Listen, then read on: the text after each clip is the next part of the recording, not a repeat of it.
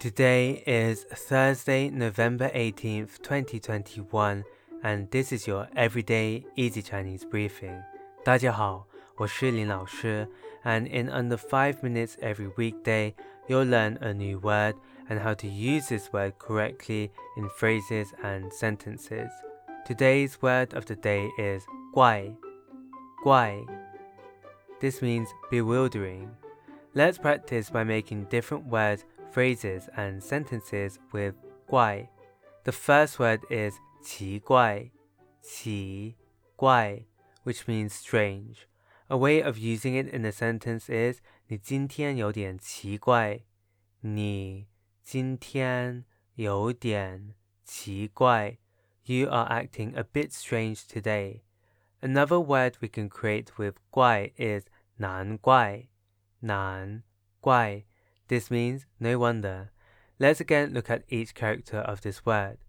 Nan means difficult and guai here means to blame. So it literally means difficult to blame. If your friend tells you about what a busy day he or she has had, you can react by saying, 难怪你这么累。难怪你这么累。No wonder why you are this tired. Finally, we can create the word 怪物,怪物, which is a noun that means monster. The 物 here means thing. A way of using it in a sentence is 他被个怪物缠上了。他被一个怪物缠上了。He was possessed by a monster. Today we looked at the word 怪, which means bewildering, and we created other words using it. These are 奇怪 strange, 难怪 no wonder, and 怪物 monster.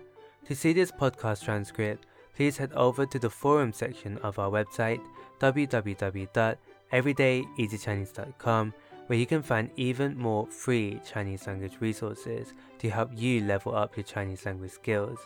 See you again soon for more practice.